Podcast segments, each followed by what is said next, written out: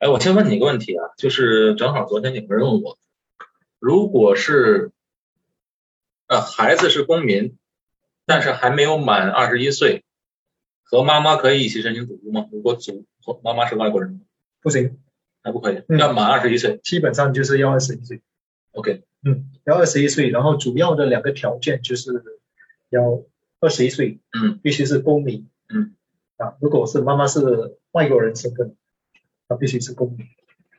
所以只要满足了一个孩子是公民，满足啊二二十一岁以上，妈妈是外国人，或者爸爸是外国人，这样就可以联名买一个祖屋，对吧？只能买二手的，对，是吧？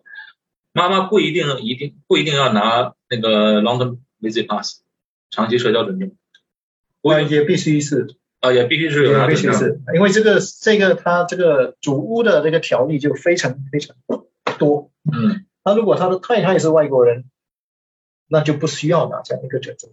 可是如果跟妈妈的话就不行。OK，现在搞清楚了，如果是夫妻两个，如果是夫妻两个，不管老公是公民或者老婆是公民，其中一个是公民，其中一个是公民，另外是外外国人，没有准证也可以，这样可以共同买一个屋子。可以。大家如果有问题随时问啊，问的话的话，在群里问也可以，在腾讯里问也是可以。看到的话，我及时帮忙问大卫。好，今天我们一开始呢，先先让大卫来讲关于 HTB 组屋政策。大卫通通常分享，他是分享那个公寓的信息比较多。那今天呢，我特别要求他说讲讲祖屋的事情。毕竟啊，百分之八十的人都住在祖屋里，祖祖屋呢又是这么好的福利，为什么不讲呢？但是但是祖屋就是条条框框很多，很多限制，所以大家可能有的时候就是呃不太了解，或者呢有的时候掌握了一些错误的信息，大家呃互相传传的一些就是错误的信息，然后后来一核实，哎又不对，所以我今天就请专家来为我们一一解答。啊，好的，先按照大卫的大纲来讲，然后呢大家有什么问题可以随时来问。啊，之后呢我会分享一点点关于这个理财的理财的信息啊，我呢会讲一个系列的理财的一些那个讲座，我也会在喜马拉雅上把这个讲座的直播播出去。那今天呢讲一些啊关于重疾险，那陆续呢我会讲关于公积金或者其他投资方面的事情都会讲，做一个免责声明，就是这个呢分享呢，请大家不要抄，请大家看到的时候这些图片不要分享出去。另外呢，我们讲的啊这些一系列的啊啊知识，只是当做一个知识分享，并不代表是一个啊投资的呃建议啊。啊，在所难免的话，我们有的时候也会讲错东西，大家还是以公积金啊局或者是啊以这个在主屋政策为主。好，那么大家好，我是这个小大卫小杨。今天我要跟大家说的就是这个买房的这攻略。那么今天我们主要要说这个就是政府主屋的八大条例跟策略。来，我们看一下这个有什么策略。那么我们说到政府主屋，首先我们先看一下新加坡政府主屋有分成哪几类。我们可以从这边看到有两房、三房、四房、五房、多代同堂公寓式、双层公寓式。特大式执行公寓啊，执行共管公寓、私人主屋跟联排，那么它有什么不同呢？主要就是这个面积，我们可以看到从三十六它一直到两百四十平米，所以就看大家的需求需要几房的。那么里面有几个卧室，两房的就只有一个卧室，三房的是两个卧室。那么在新加坡很独特的一个叫法，就是呢，虽然这些房子叫做四房，但是呢，它其实只有三个卧室，甚至五房呢，它也是只有三个卧室，只是它的面积大，所以呢，它把客厅也叫做一房，然后把这个饭厅也叫做一房。四房啊就是三房一厅，五房就是三房两厅。对，然后呃，其他不同的就是这个卫生间啊、大一些的房子呢，卫生间就多一些。哦，特大号的就有三个到四个卫生间，然后我们可以看到有这种不同的这个主屋类别。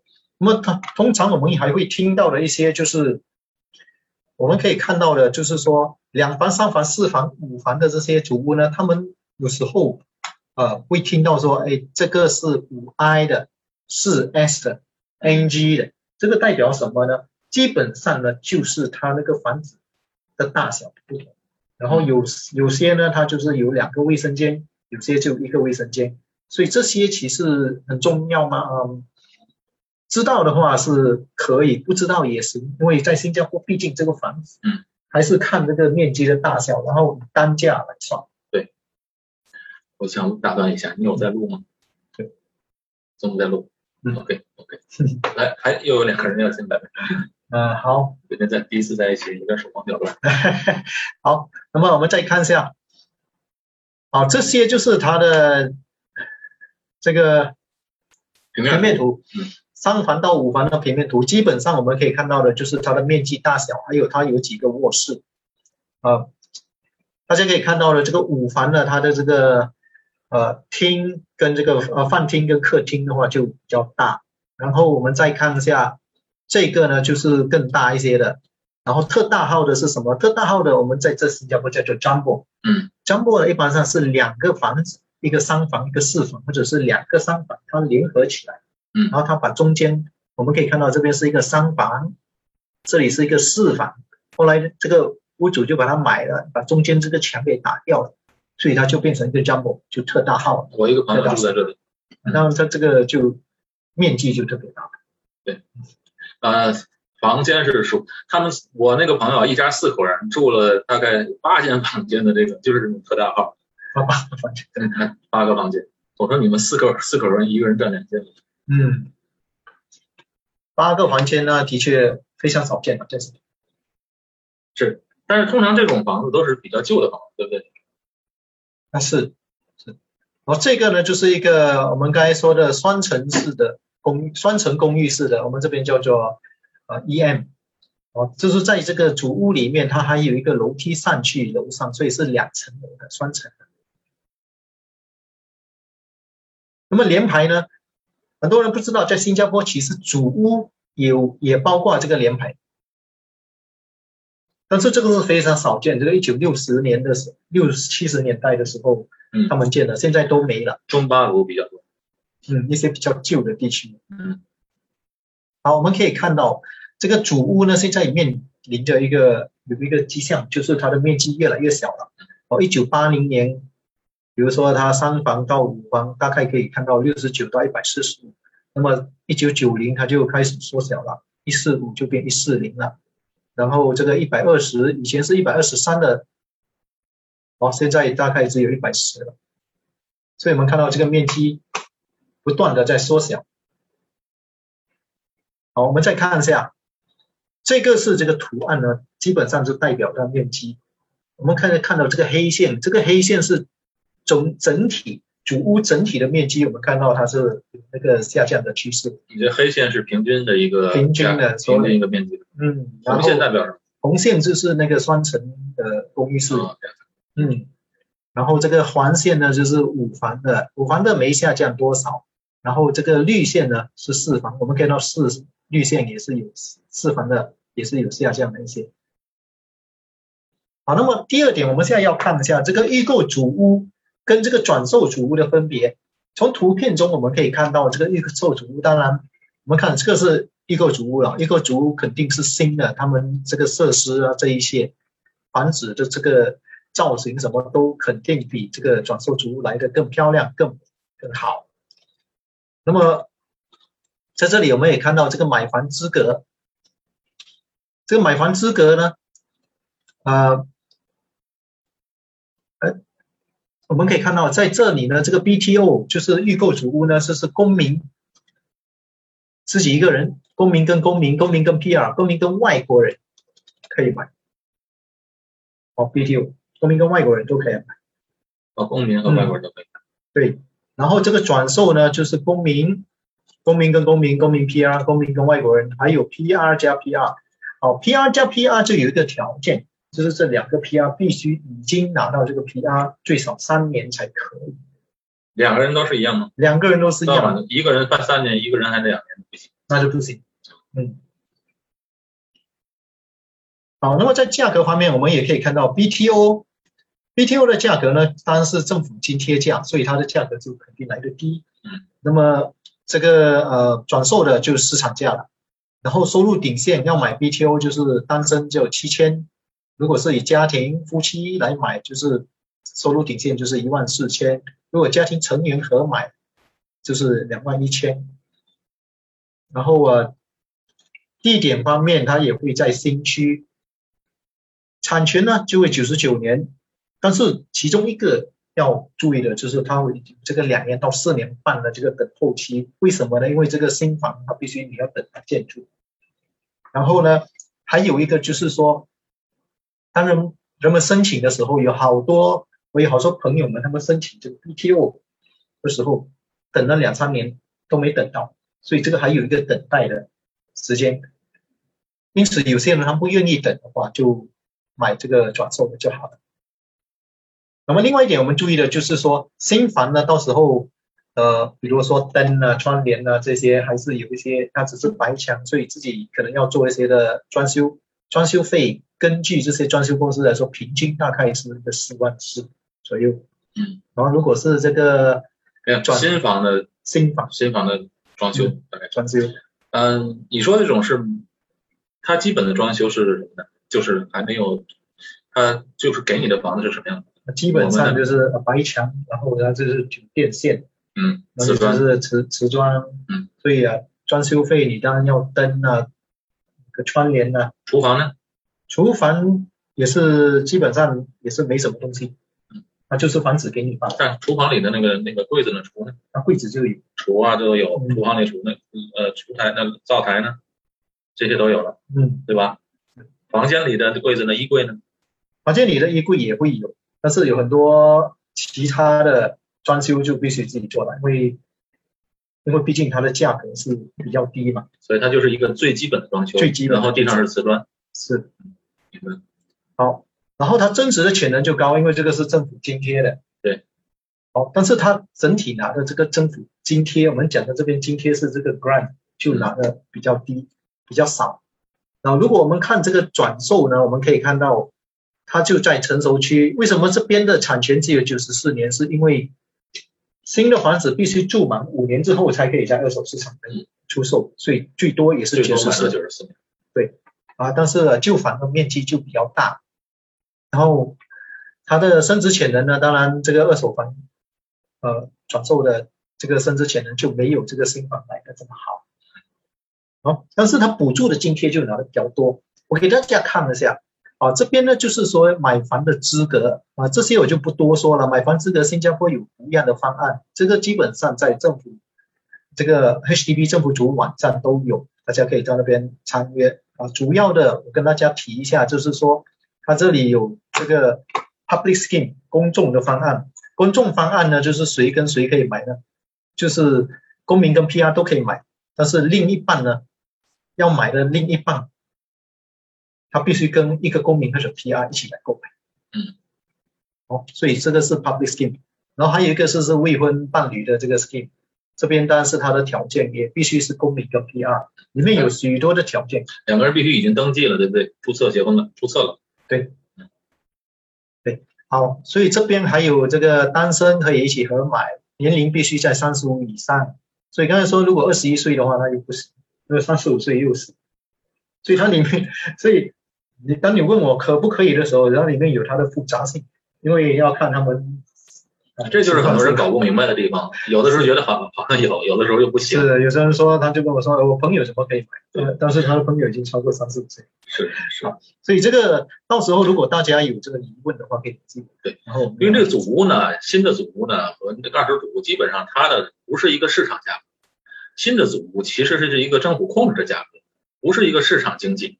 是完全的政府的一个金那个一个政府说这个多少钱是多少钱就多少钱，政府以什么为标准呢？以新加坡人的收入为标准，它的标准就是说这个物价必须是新加坡人普通人啊不是高收入的啊普通人能够承受得起的房价啊这样的话他就以这个价格来卖，所以在整个的新房的市场它是基本盘就是这样的，二手祖屋呢就是五年之后二手买，二手是一个相对。呃，稍微自由一点的市场是啊，所以它的价格会比较高，但是也不是完全自由，因为外国人不能买嘛。嗯，好，我再给大家看一下，这边还有这个单身公民也是可以买，呃，主要还是要三十五岁以上，而且这边刚才说的这些是孤儿寡妇的这个，可以用那个单身公民的方式。嗯，好，然后还有一个就是说非公民配偶的方式，这就是刚才说的那是。刚才说的，对，嗯，好，这边提到的是非公民配偶，那么母亲不是配偶，这对不起，明白。买家年龄三十五岁以上，嗯以下和呃以下和以上都是一样的吗。嗯。嗯，好，那么这边还有非公民家庭，还有孤儿，还有还有一个叫 conversion 房子转换，那么这个呢就是刚才说的买两套，然后呢嗯。把它变成一套，就是变成一个 jumbo 大型的，啊这些呢我就不多说了，嗯，因为它里面有很多的条件都不不太一样，我就给大家看一下，它这个图案呢基本上是有一二三四五六，这个是新主屋。可以用这六种方式来买，就看这个人群是属于哪一个人群。嗯，然后呢，二手主屋呢，它就多了两个方式。哦，外国人我们可以看到这边 non-citizen 就是非公民也可以参与了，所以这个是二手主屋可以做的。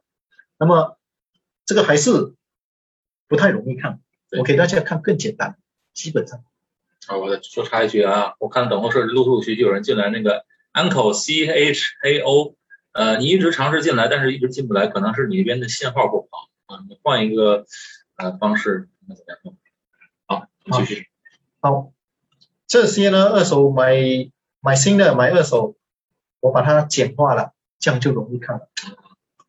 基本上公民跟公民可以买，公民跟 PR 可以买，公民跟外国人可以买，公民跟这边无人哈，就是他这是单身的，公民跟谁都可以。啊，他自己自己一个人买也是。好，然后 PR 跟公民就没问题，PR 跟 PR 可以，嗯，PR 跟外国人对不起啊，PR 自己一个人也不是。OK，昨天有人问我啊，如果这个孩子呃不是孩子了，二十一岁以上了，他是 PR，先生也是 PR，但是呢他在其他国家有房产，那就那就不行，那就不行了，不行哈。不行。OK，还有一个问题，刚才你说了，如果这个公民拿到公民了，嗯妈妈拿长期准证，那他们俩可以买，对吧？买二手祖屋。嗯。那妈妈名下在其他国家有房产，不行，也不行。OK，行这个要记住了啊。所以这买这个祖屋呢，它的条件就非常非常严非常严格。为什么？因为新加坡政府它把这个政府祖屋是给大家住的，嗯，所以如果你在国外有房产的话，那就当你这个就已经有一个投资嘛，这是第二套嘛，对，那就所以现在就做到心里有数，但可以调节嘛，可以把在其他国家房产转到老公的名字下或者太太名字下，这样就可以买了。啊，如果是转的话也是可以，但是他在他在买的时候，他就问你在多少时间之内你有转过这样的一个啊 OK，多长时间？说说那个期限。他他会问你，嗯他会问你，你必须坦白的回答嗯，啊。一般上他有没有规定说硬性规定说几天之内？他没说规定硬性规定，但是他会问你他会问，啊，那说我上个月刚转完，那肯定是不行了。那那就可能太明显了 OK，啊。他也没说不行。但是他就会变成一个很明显的一个啊，就是他们也会在做这样的一个考量。好，那么我们再看一下这个政府主屋啊，我们我们刚才说是谁可以买，现在我们看一下这个政府的购物津贴。其实政府现在把这个购物津贴做成非常简单，主要就是这个 Family Grant 公积金的购物津贴，我们叫 FG，还有一个叫做 EHG，这个是额外的安居津贴，然后还有一个是近居呃购物津贴，我们叫做就是跟父母离得近，对对，然后这个三公里之内四公里之内。啊，四公里之内。嗯，然后一个 top up grant，这个 top up grant 的话，呃，也是对伴侣，呃，买房的时候不是呃公民，将来转成公民的时候就可以跟政府申请这个 top up grant，这个补填补购物的津贴，可以多拿多一万块。然后还有一个提升公积金的这个购物津贴，这个主要是给低收入的，所以我们就不多谈这个了。好，我们可以看到哈，买这个新的主屋预购主屋呢，只有这个 EHG 跟这个呃提升公积金的购物津贴可以。我们不看这个的话，就主要是这个 EHG。但是呢，转这个转售主二手主屋二手主屋呢，它基本上都可以拿到的。所有的津贴都可以拿。嗯，然后这个是 EC，EC 今天我们也不多说，但是我们可以看到它可以拿在 EC 就是政府的公寓，政府的公寓就是建的是，呃，也是蛮漂亮的。嗯，所以我们以这样所的一个以政府的公寓也好，政府的祖屋也好，你名下只只能有一套，不可能有一套个祖屋又有一套公寓是。是是可以拿有一套，然后我们看一下，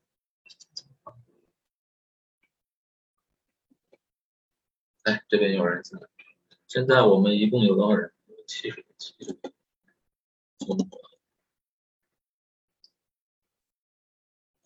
哎到哪里去？大家听的声音还 OK 吧？没问题吧？声音，腾讯这边声音 OK 吧？我的 screen pause 了，问题。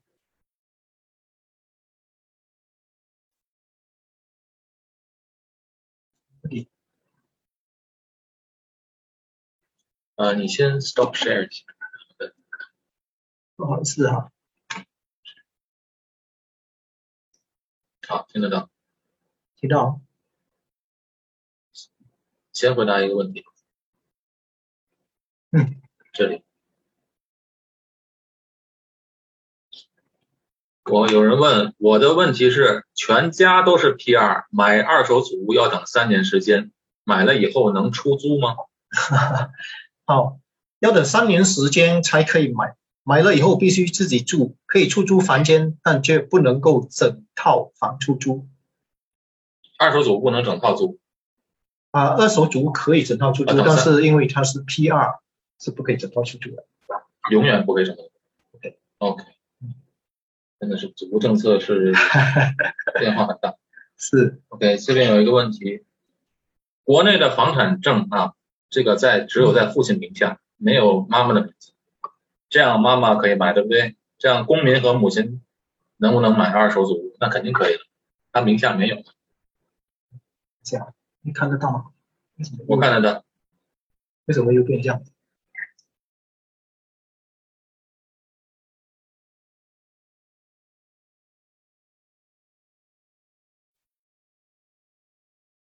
大家看不到？我看得到，我这边就变过来。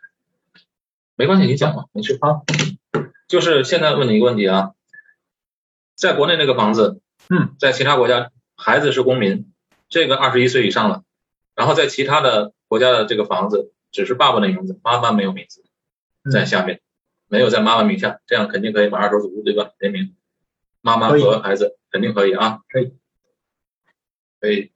公寓卖了多久才可以买祖屋？现在？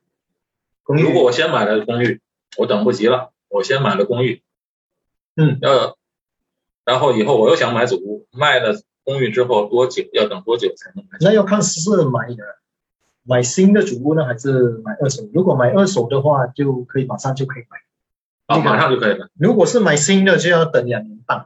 然后两年半。如果二手的卖了，马上可以买，不用是等。好，是明白。其实也不一定，但是只能买，但是买只其实也不一。定先卖，他他买可以先买，先买主屋之后六个月之内必须把这个公寓给买，如果六个月没人买怎么办？那就那就但是就不行了，那就犯法但是新加坡没有说六个月卖不出去吧，太少了。啊，所以他就必须做好安排。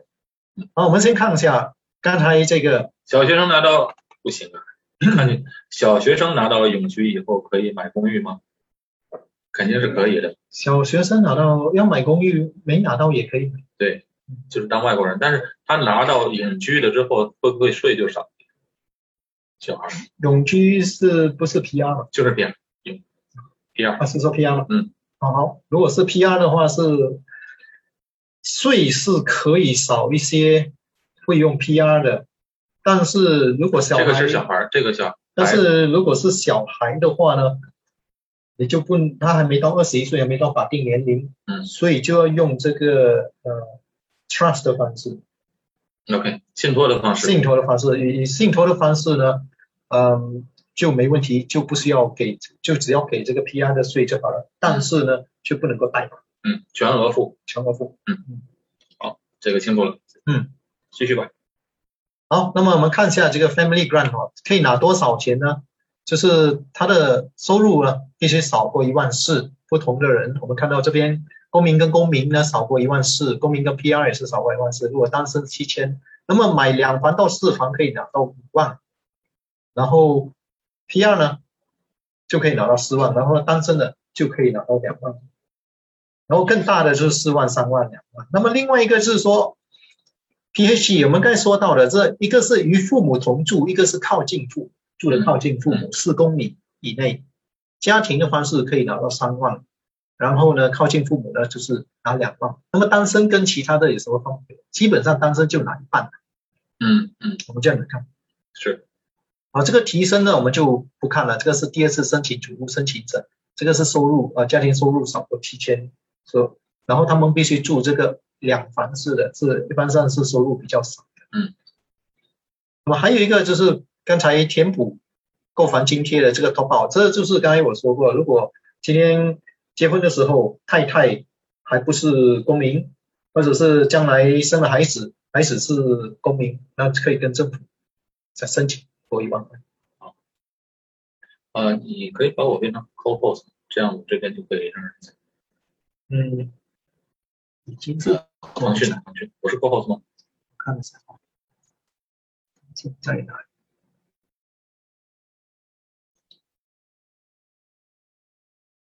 这个是是，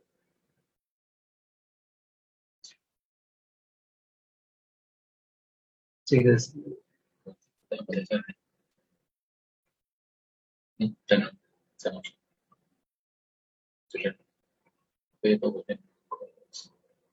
联系去，好，这样对，这样我这边可以怎么的？嗯，好，好，那么这个叫做 EHG，哎，我这个又不见了，对不起啊，上哪里去？好，这个 EHG 就是额外的安居津贴，这个是最多的，我们可以从这边看到。这个平均的收入如果是少过九千啊，多过超过九千的话就没人拿，但是如果少过不超过一千五的话是最高可以拿到八万，所以他这边呢津贴基本上有五千到八万，单身的就是一半，所以呢我们可以看刚才这些不同的 grant，我们之前看过了一个 BTO 可以拿，一个是 resale 可以拿，然后这个是他的条件收入条件，这边最高可以拿到多少？我们再看一下，单身的呢最高可以拿到八万，然后呢这个 family 最高呢其实可以拿到十六万。那么我们再看这个图片，怎么拿呢？BTO 可以拿 AC 最高拿到八万，然后买这个 resale 呢可以拿到十六万，那么买这个 EC 可以拿到三万，这是最高的底线。所以基本上。我们刚才说过，如果要买 BTO 要等很久，嗯，然后最后也是要拿到八万，当然他买的房子会更便宜，嗯，但是他等的那个年限太长，所以有些人他宁愿拿这个十六万呢就买这个年限，等不及了，嗯，要成家了，也是也是一个不错的做法。那么这个就是一个新竹申请的时候可以拿什么条件是什么拿多少，第二次申请基本上是没了，二手主屋呢也是有两次机会。好，第二次还是可以申请，所以我们这个都可以给大家做参考。好，这个呢，我刚才说的，就是说，如果一个合格的这个买家，嗯，他可以跟政府申请到的这个总津贴是多少呢？他这如果买两房到四房，他又跟父母一起住，嗯，他可以拿的这个津贴是八万到十六万。如果只是住靠近父母，他可以从拿七万到十万。那么这个是怎么，呃？决定会拿多少钱呢，要看他们的收入，这个是他们的家庭收入。家庭收入，对，好，所以最高可以拿到十六万。我们再看一下，好，这个刚才讲到的是 grant，那么还有一点我们要看的叫做叫 resale levy。当然，我们跟政府买了这个拿这个好处是很好，但是你把这个房子拿到新房之后住满五年卖了之后呢，你又想买第二套新房，那就必须。还这个 levy，嗯，那么这个 levy 是多少？就看这个，你买五房的话呢，你就要给一个四万五，然后买更大的要给五万，嗯，那 EC 的话要给五万五，然后这个其实是还好，因为政府给了你十多二十万，你这样子跟你要回三四万块，所以还是很不错的。是，那你一开始没钱，政府给你钱买，嗯，然后过后你自己呃你想放更大的呢，那你就会给政府回去一点，对不对？但是这个 levy 有一个我们特别要注意的，就是如果这个房子当初买了在二零零六年三月三号之前卖的，啊，太复杂，哎，太复杂了。所以这个 levy 呢是怎么算的？我们可以看到五房它是用那个房价的百分之二十五来算，而且呢，它这个百分之二十五有很多人他卖了之后，他他当时没付钱给政府，嗯，那么政府就会用这个百分之五的利息一直滚，以致当，他有一天他又要买另外一套新房的时候，政府说你必须给回我十多二十万。对，所以就有些呃客户他们遇到这样的一个问题，那么就不能处理。嗯所以如果有这样情况的话，呃，我们必须呃先看一下是什么情况，然后我们再跟 HDB 谈。其实这样的还有一种做法，就是到五十五岁之后就可以呃有一些的这个比较宽松一点的政策。是，大多数人现在想不到这些东西，嗯，好，那么买主还有一个东西我们要注意的，就是这个公积金，呃，accrue interest，我这边是放这个应急利息。应急利息，好，这个是什么意思呢？有好多人说我买了这个主屋，我已经付清了，我没贷款了，嗯，都给啊，但是呢，他忘了一件事，就是说他们是用这个公积金来交来交的。好，我就有客户啊，他当初买了这个房子是三十万，嗯，也真的是三十万。他说我二十年前就已经把贷款给付清了，嗯，那么我就问他说，那你是用什么贷款？呃，付付这个贷款，他是说用 CPF。当他要卖房子的时候，他必须还回 CPF 的不是三十万的，他用了三十万的 CPF，他必须还回去的是四十七万九千，嗯，加上二点五的利息，加上二十五的利息。二点五，OK，这个就是公积金，其实它最重要的功能就是为了养老，所以政府呢一般是你可以暂时用它来啊买屋子住，但是你屋子卖了之后，就是祖屋啊，祖屋卖了之后你要把这个当时从公积金拿的钱嗯，拿多少还回多少，再外加利息，是。这样做的目的就是为了让你这笔钱是留在以后养老用的。所以公积金，嗯，其实等会儿我会讲，尽量能不用就不用，嗯。以后作为养老是最好的。所以这个，所以这个大家如果已经买了这个房子，用公积金付了很久了，那大家以后啊、注意一下。有人问啊，买二手祖屋自己交易还是得通过 agent，就是通过这个呃中介？那你想啊，如果你是有屋子要卖的话，你通过中介卖会吸引到买家多，还是你自己去打广告吸引买家？买家越多，成交的价格就买潜在的买家越多，看房子越多，潜在就肯定成交的价格越高嘛。另外一个，你还要算一下你的时间成本，你要花多少精力、多少时间去自己操作这些事情。技术上是可以自己操作，但是实际上是不划算。好，当然我们说的这个 accrue interest 哦，其实在实际的情况上其实是有遇到的。比如说这个人买了四十一万两千，他现在还欠这个银行二十五万多，但是如果他要卖的话，必须卖了五十几万，因为他在这个 CPF 里面的这个利息加上他用的这个本金就已经超出很多了，所以四十多万买的必须卖五十多万，他才够还回给这个 CPF。哦，这个就一般上这个就是说已经贷款很久，住在同样的地方非常久。好，那么我们再看一下下一个，就是买房子的时候，人家就会问，诶，那我今天有 HDB 贷款，我也有银行贷款，那到底哪一个会更好？啊，那我不说了。哎，嗯、大家觉得哪一个贷款？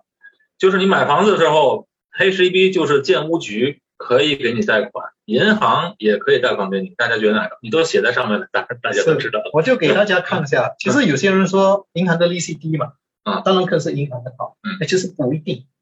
不一定。那我们看，好，我们看这边利息二点六，这个银行的一点二到一点五，这个肯定是银行的更好。嗯，但是我们可以看到的就是，我们如果今天是用 HDB 贷款，它可以给你贷款到百分之九十。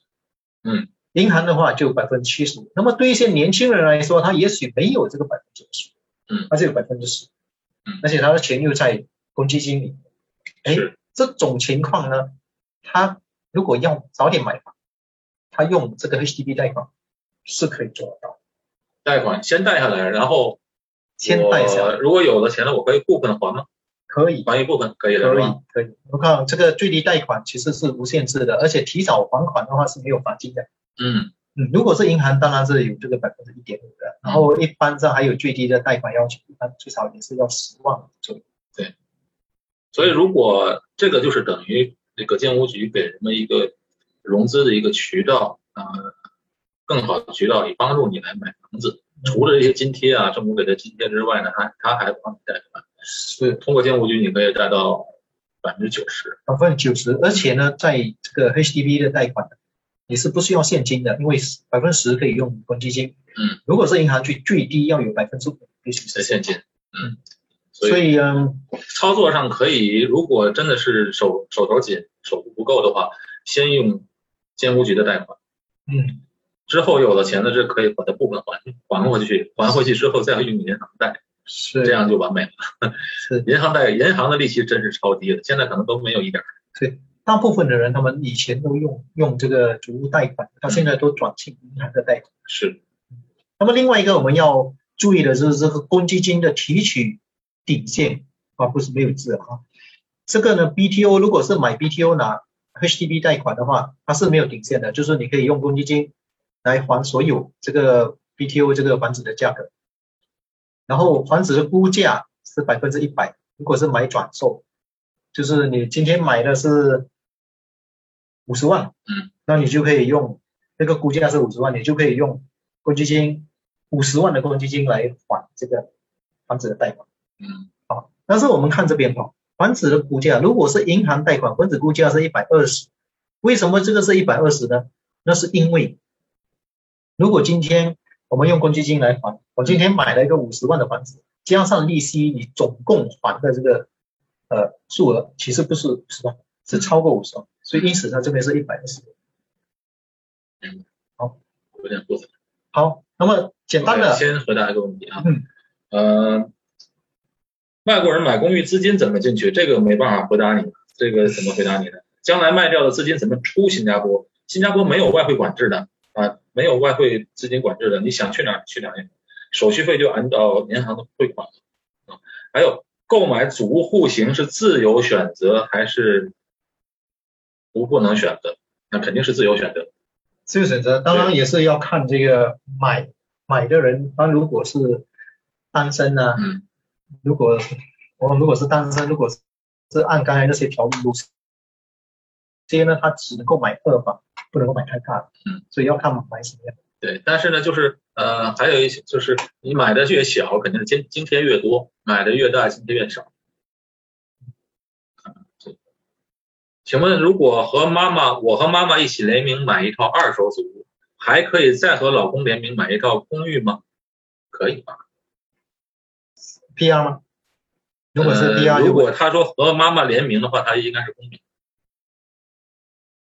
啊，如果是公民的话，可以啊，要等五年，还再和老公联名买一套公寓，再等五年。如果是新的，他说买二手组，买二手组也是要等五年，只要买了主屋就必须五年内不能够买其他的。哦，嗯，OK，哦，所以呃，所以要买主屋，如果有打算要投资的话，就暂时别买主屋，因为主屋的限制真的是非常多，它主要是给政府还是主要是让人来住的。但是主屋性价比高嘛？性价比高，对，所以呢，所以我等下会给大家看一下这个时间图表，那就会更了解了。OK，卖掉公寓买主屋，公积金的利息也要还给建屋局吗？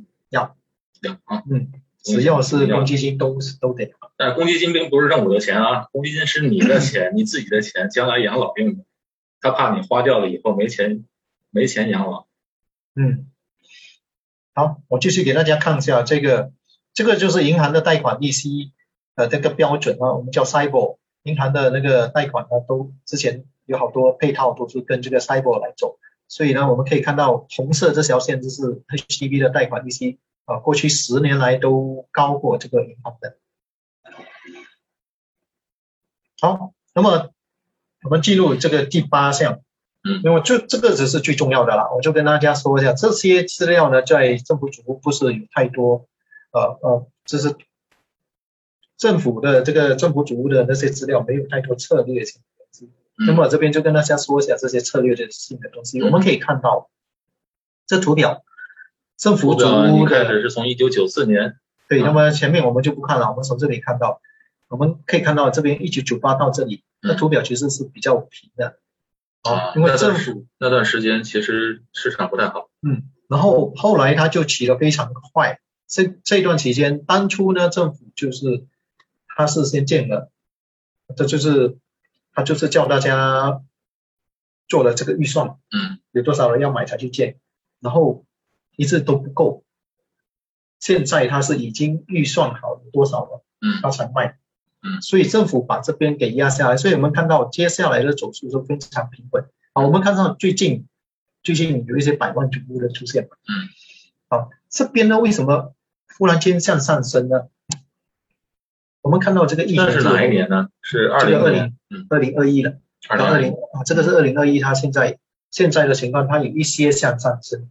那么这个跟过去呃这个疫情可能有一些关系。嗯，因为有好多他们。之前卖了房子，他之前卖了房子，嗯，本来原原本是想他同时要买房的，但是突然间因为疫情全部都停了，所以现在的一波风他就来买，嗯，但是我们这个要看，如果它这个价格指数呢一直在起的话，政府可能就会做一些的降。但是整基本上祖屋的这个价格的波动还是不大的，还是不大，它不像公寓的波动很大，嗯。所以它还是相当平稳。嗯，我们再看一下下下面一张图啊，这个图呢，哦是非常有意思的。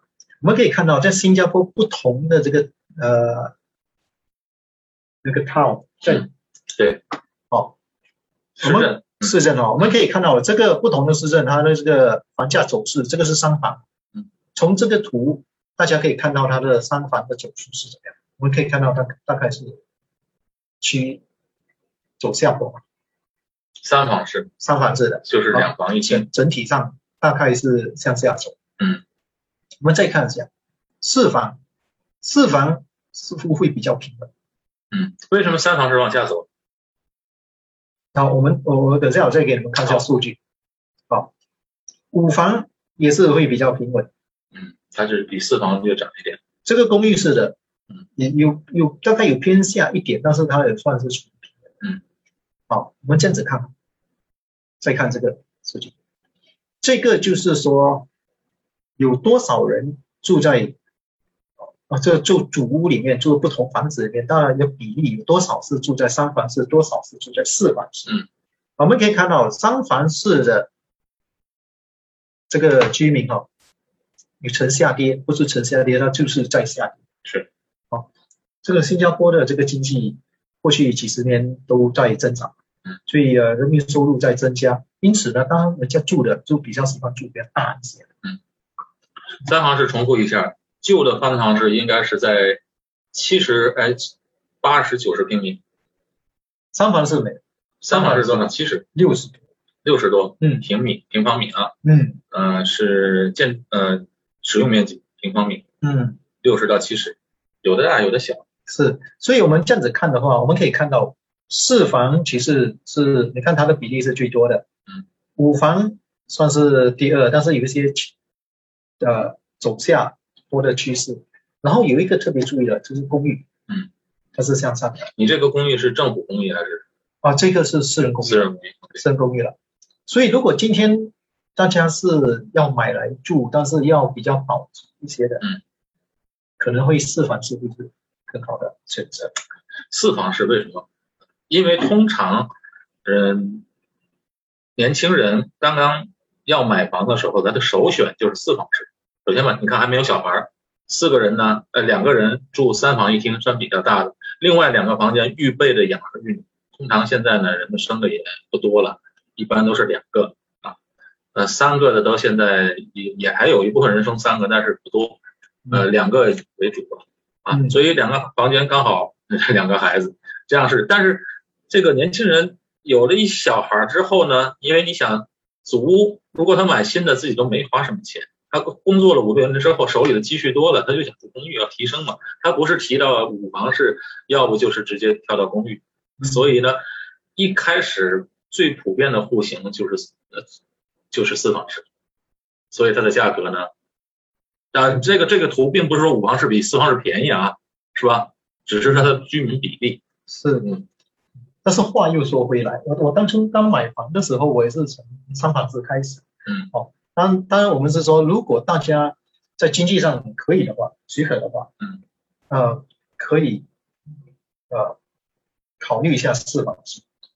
啊，因为毕竟三房式的它这个曲线是向下走，因为三房式、四房式也差不了太多钱大概呃一般上大概八万到十万。啊，就是好，我们再看一下，好，刚才这边我们讲的哈，我们刚才讲的这个预购足屋跟这个转售租屋，这个我刚才说他们最高可以拿到十六万嘛，对吗？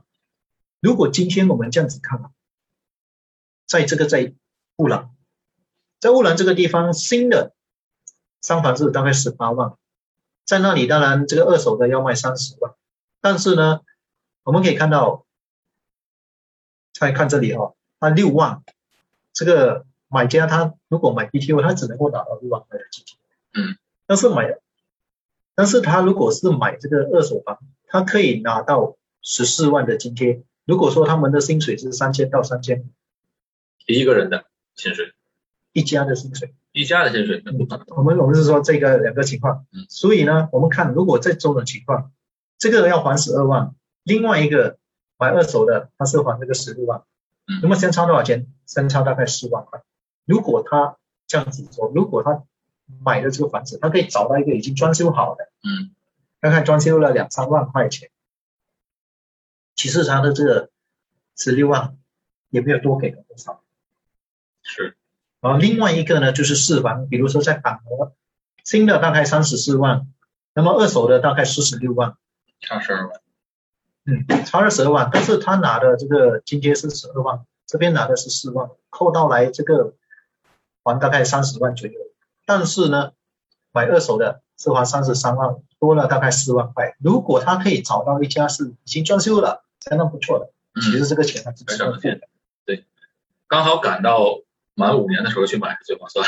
嗯，然后我再给大家看一下刚才的这个只不过是看这个呃这个呃房价，嗯，但是我们要看的这个是一般上哈，新加坡一般上大概结婚年龄也是要三十岁，嗯，啊，如果说三十岁买房，买的时候去申请预购足屋，我们刚才说了要等那个三年到四年，嗯，而且在申请的时候还不担保一定申请得到，啊，如果为申请，写着三十岁？我们说如果假如三十岁。假如是三十岁申请。可以更早了，啊，如果他二十更早。更早就结婚了，就就可以了。啊，如果等了四年，那么四年后这个主屋交房了，他必须住满五年，这就是说五年内他不可以买其他的呃房产。那么住满五年之后，他要申请第二次的主屋，他不是把房子卖了，申请第二次嘛，他要再等多四年，对吧？然后再住满五年才可以卖。所以当他要提升去公寓的时候，他已经四十八岁了，为什么要第二次申购预购？因为一个人可以两次。申请两次申报？可以申请两次，政府给钱嘛，就跟他拿。但是啊是，但是你如果是真的申请两次的话，其实你买房子是花不了多少钱。啊，但是他这个他这个申请，因为这个呃预购主屋的价格便宜，是政府津贴的，所以当你卖的公开市场卖的时候，那个价格就赚了。赚了一笔。所以这边这边就赚了一笔，这边再赚一笔。但是问题是，如果三十岁买，那整个过程四十八年，就四十八岁岁，了，四十八岁，呃，这样快五十岁了，呃，将来要贷款什么就不太容易了。嗯好，如果同样的一个三十岁的，他是买转售主屋，嗯，那三个月就成交了。是，他住满五年之后把它卖了，当然他在这边他赚什么？他就赚政府给的这个津贴。嘛津贴嘛，之后卖了，他再去买一套，又是三个月，嗯，还有五年，他整个过程跟政府要了两次津贴，他才四十岁。拿了两次津贴，到了四十岁，嗯嗯，所以呢，然后四十岁是买公寓，四岁买公寓，或者是他他拿了这笔钱，他要怎么买都都都随他。而且这两个方案就是全程无压无压力，因为你首付也少，然后贷款也少，利息又低，基本上这个房贷不像在其他国家压力这么大。嗯，当然这种我看起来这第二种方案是比较好。啊，这个就看个人了。不过我刚才听问听众朋友好像有好多都想跟有一些的投资的，如果有一些需要有一些投资的话，呃，到时候可以找找我谈谈，因为这边四十岁的时候贷款毕竟是比较，嗯，不然的话到四十八五十的时候那个贷款就低了，那么投资就啊、就就得用其他的方式，好难度就大。难度就大一些。好，那么另外一个我要给大家看的就是这个策略，就是购买不同房的优先次序。那么如果要怎么买呢？我们今天有这个执行共管公寓，有这个公寓，有这个 BTO。那么我建议给大家，如果你们今天要买的话，应该要买 BTO 先，或者是转售主屋，然后再买执行共管公寓，然后再买公寓。因为你现在是专有名词，大家可能听不懂。BTO 就是新组屋，转售祖屋就是二手祖屋，执行公管公寓就是政府的公寓。好啊，公寓这个最后那个公寓是私人公寓。私人公寓，嗯，我就给大家看一下这个时间吧。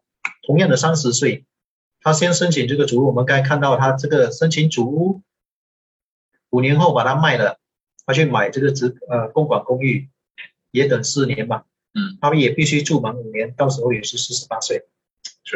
是，好，但是呢，如果但是他都住到那个执行共管公寓了，就是那个政府的公寓也是，对跟私人公寓差不多了，一样的。对对，他他四十八岁了，对，但是呢，如果他先买，一上来就买这个买那个政府的公寓。嗯，他住满五年之后，他要买 BTO，嗯，他就等得等两年半嗯才能够申请，，OK，再等四年，再住满五年他就五十岁。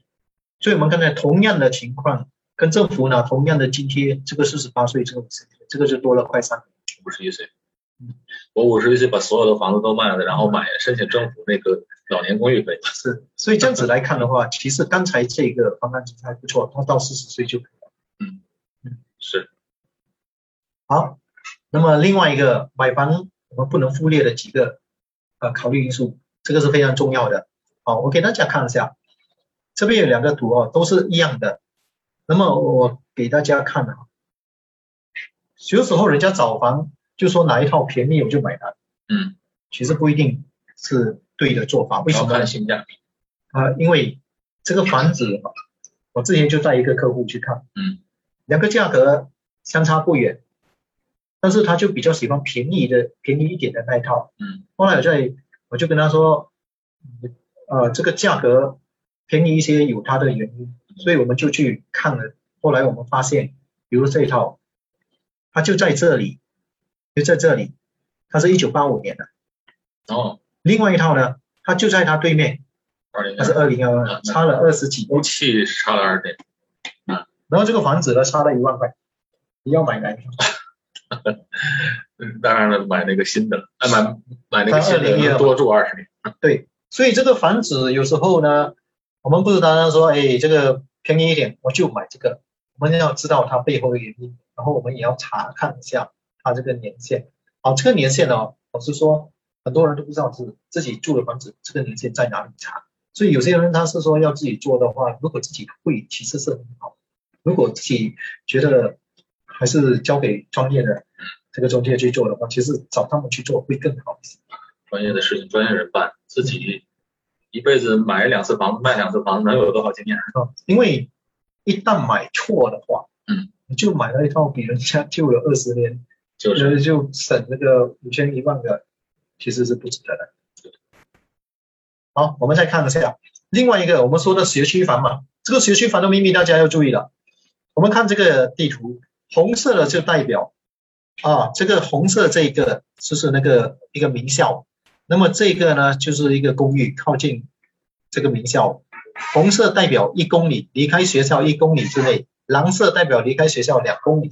嗯，好，我把它放大，我们也可以看到这个是学校，这个公寓很明显的它是在一公里之内嘛。嗯，但是不要忘记了，我们看一下，这个公寓的范围在这里，在这里。嗯，好，里面有红有蓝。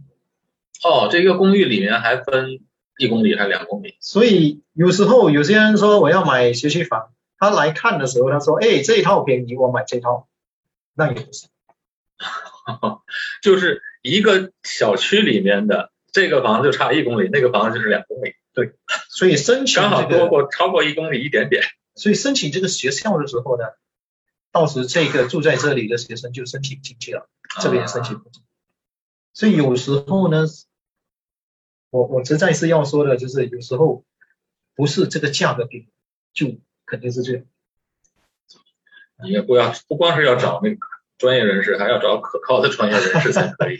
哦，这是一些秘密、一些策略，嗯，所以啊，这些都是我们要注意到的一些事项。好，那么另外一个，这个买主屋的这个产权的安排，那么要怎么样安排？我给大家看一下哈，这个说屋主一、屋主二，如果大家是说买了主屋之后还想投资这个私人公寓的话，嗯，那么买主屋的时候就一就必须先已经策略做好策略安排好，比如说这个丈夫跟太太，他说我要买主屋嘛，好，最容易的就是两个人就是物主嘛，嗯，对吧？到时候五年后他要投资这个公寓，那么两个人都已经拥有一套房产了，他要买第二套房产就得交这个十二八千的百分之十的额外印花税。好，另外一个一对夫妻，他们做好准备了，哦，计划了，丈夫是屋主，那么在买主屋里面有一项叫做 essential occupier，就是这个重要的这怎么讲？呃，重要重组的，他的太太不做这个屋主，就是他没这个产权，他只叫 essential occupier。五年之后，太太可以免这个额外印花税，他买这个公寓的时候可以免这个额外印花税。所以在这这一个家庭来说，就只要这样单单一个的这样的一个策略，他就可以省了。如果买一个一百万的公寓，他就省了十二万了，百分之十二。百分之十二。嗯。哦，如果丈夫是公民，太太是 PR 呢？丈夫是公民，太太是 PR，基本上这样子安排，他们可以用这个百分之五的额外印花税。那么如果太太是 PR，丈夫是公民，这样子安排的话就不对了，就做反了。丈夫可以免这个额外印花税，但是买了公寓之后六个月内必须把这个房子给卖，把那个主屋给卖了。好，那么这个买房贷款的安排也是这样子，可以看，我们可以看到，如果丈夫跟太太，啊、这个，OK，呃，这个贷款我这边有一些错误哈，嗯，OK，这个买买了第一套房子的时候，这个没错误，那么这个贷款是以丈夫跟太太一起申请，那么买第二套贷第二套房子的时候，这个贷款是用丈夫，那么他只能拿到百分之四十。第一套房子可以百分之七十，但是如果是这样子安排的话，第一套房子用丈夫的名，第二套太太用太太的，那么两套房子都可以百分之七十，这样的话在投资方面就更容易安排。嗯，所以这些我们都要是看个别的，都要规范。想想好了。OK，快速问一个问题：单身 PR 可以买祖屋吗？不行，不行，超过三十五岁也不可以。对不对？超过三十五岁可以买什么？BT 单单身的 PR，单身的啊，单身 PR 不可以，单身公民可以，单身公民可以。单身公民可以。嗯，有人问呃有回放吗？啊有。嗯，有没有回放？我要问你，你有录吗？因为我看一直没有看到 recording 那个字。应该有啊，有，好，没问题。呃，他这个刚才已经在录了。好，然后我这边分享的这个策略就到这里。然后里面有些资讯呢，其实在 HDB 可以找得到，但是在策略方面的这些是 HDB 是找不到的。所以大家如果有什么疑问的话，可以联系我或者是进来。对，然后最后啊，哦，这边就是说里面有大的机会在前头，我们用智慧跟策略来创造机会。你今天讲了之后，我觉得这里的东西太复杂了。呃，东西复杂的话，如果我们可以从里面理出一个理出一个头绪来，头绪来的话，其实它里面有很大的机会。但是如果没处理好的话，里面就会有很大的失误。比如说刚才说这个房子要买在学区房，嗯，买错了，那就麻烦了。对，是。外国人怎样买公寓？外国人可以了，就是税高。现在现在外国人的税是多少？外国人税是百分之二十。二十啊，现在还是二十，还没有涨。我还没涨。前一段时间放出风来，好像要涨。呃，是有这样的可能的。嗯，就是这个税啊，把这个其实有的税好了，那个房价那个水分还不大，不然的话就是涨。OK，好，那我今天的分享到这里。那么我来，我接下来我跟大家讲讲理财吧，讲讲公积金。啊，有什么问题大家可以再继续在后台里提问啊。然后你可以把这 camera 关了，我先放过去。好，那你就过来。好，我先把这个。还有人在陆陆续续进来。好，不用担心啊，那个没有听到的话，错过的话可以听回放，回放过几天就会放出来。但是下次大家还是尽量不要走开，因为好多的好多好多的干货都在一开始分享。看到的人数是越来越多，谢谢大卫，今天真的给我们分享非常非常好。外国人怎么样买东西？这个问题你再讲讲吧。刚才这个外国人怎样买公寓？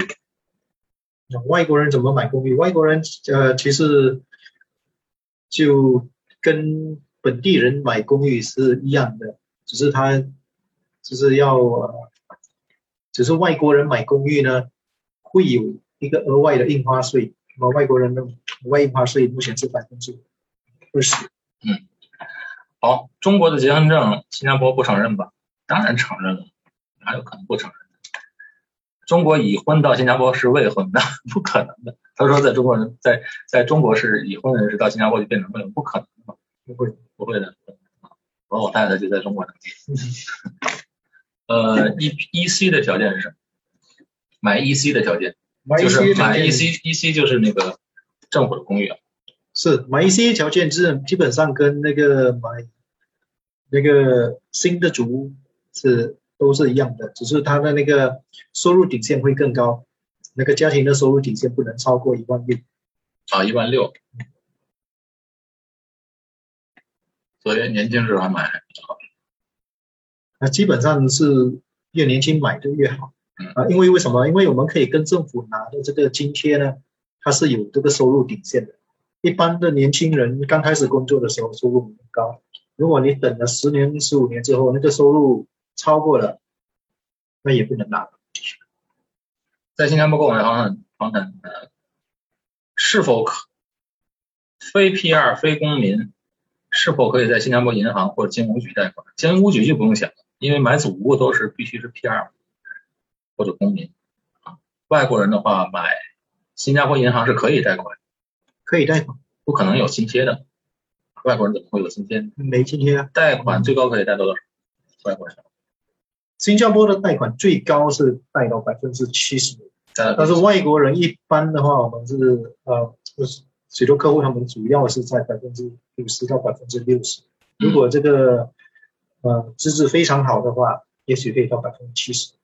他是看什么资质啊？因为今天还有个人问我说，如果你这个买房，买这个外国人买这个买这公寓，他看你在收入是，他怎么计算那个收入？啊，最近我就有客户，他他基本上在新加坡没收入都可以贷，啊，没收入都可以，他是外国人身份，他是外国人身份，所以是有办法的，到时候可以私下联系。哦，OK，好，那个人他其实在中国是有收入，但是。呃，他有收入和他报税报多少是两回事儿。嗯，因为在因为新加坡还有一群人他们是没有收入的，嗯，但是他还有一个贷款方式，就是把一笔钱存在新加坡银行，嗯，然后这笔钱储蓄在新加坡银行的时候，他们就会把它当成是一个转换成一个收入的数。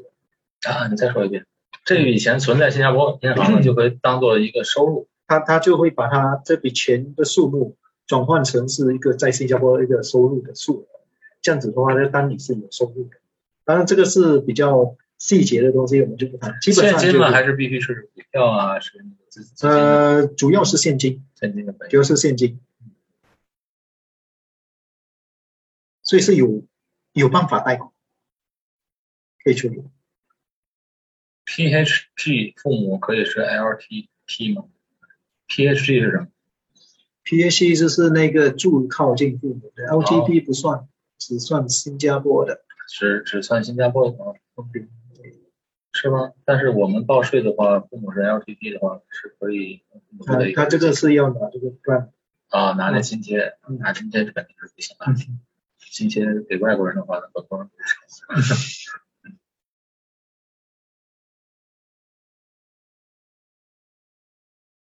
而且这个嗯我这个 grant 我再说一下，而且这个 grant 是必须父母住在住在哪，嗯买在哪里，不是租在哪里。你不能说说你要买那里的房子，赶快叫父母去租在那里，然后就买那里附近的房子，那是不行的。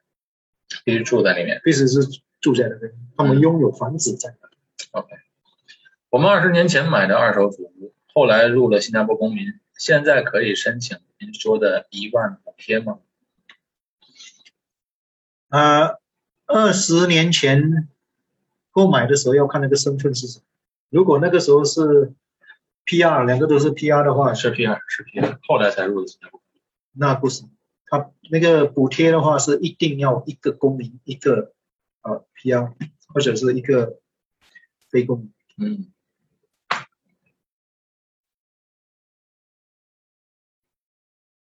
但是还有一个方法，如果是要拿这个津贴的话，呃，会比较麻烦，就把房子卖了，再再买回同样的地方跟政府申请，就可以拿津贴。就可以拿津贴。但是呢，你还要算上那些付的费用。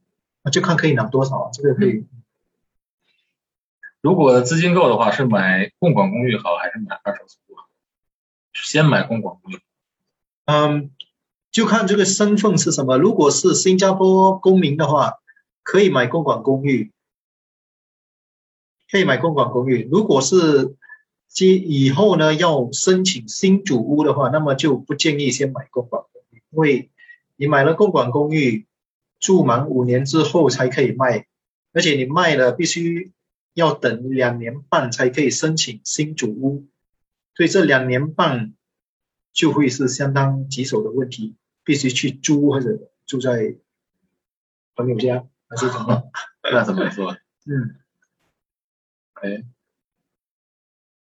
可否讲一下关于中国人非公民、非 PR 购买新加坡房产的攻略？针对小学、中学学区。可是，哎，你你忽略了一个问题啊！你如果是外国人，你根本就不存在学区房这一说了，你根本就是你要凭考试才能进来，如果是外国人，学区房只是 PR 嘛，你就是嗯你是 PR 才可以去抽签嘛。对对，学区房主要还是公民，然后呃，跟 PR，当然那种就是超热门的那些学校，PR 也没什么学区房啊，都是公民的。对啊，公民的轮轮不到 PR 那一那那那那一项了，轮不到那儿就抢没了学额，何况外国人，呃，这是个误误区啊，就是外国人就想买个学区房，然后就能上一个学校，不可能的。如果那样的话，房子炒到房价炒到天上去。是，和我手机对一下，我看看那边有什么问题。啊，可以。然后这边你看还有什么那个外国人买二手公寓是什么税率？同样的百分之二十加上这个额外的印花税是百分之二十。在国内名下有房产会影响将来在新加坡买房吗？当然是影响了，根本就不可以买啊。嗯，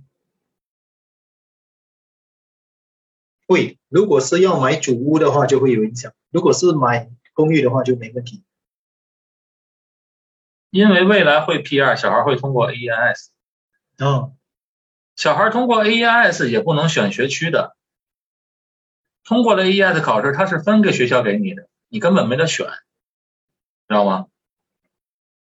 哦，你的意思是通过了 A E I S 之后，小孩在小学期间或者中学期间拿到了公 P R 之后，上上那没有了。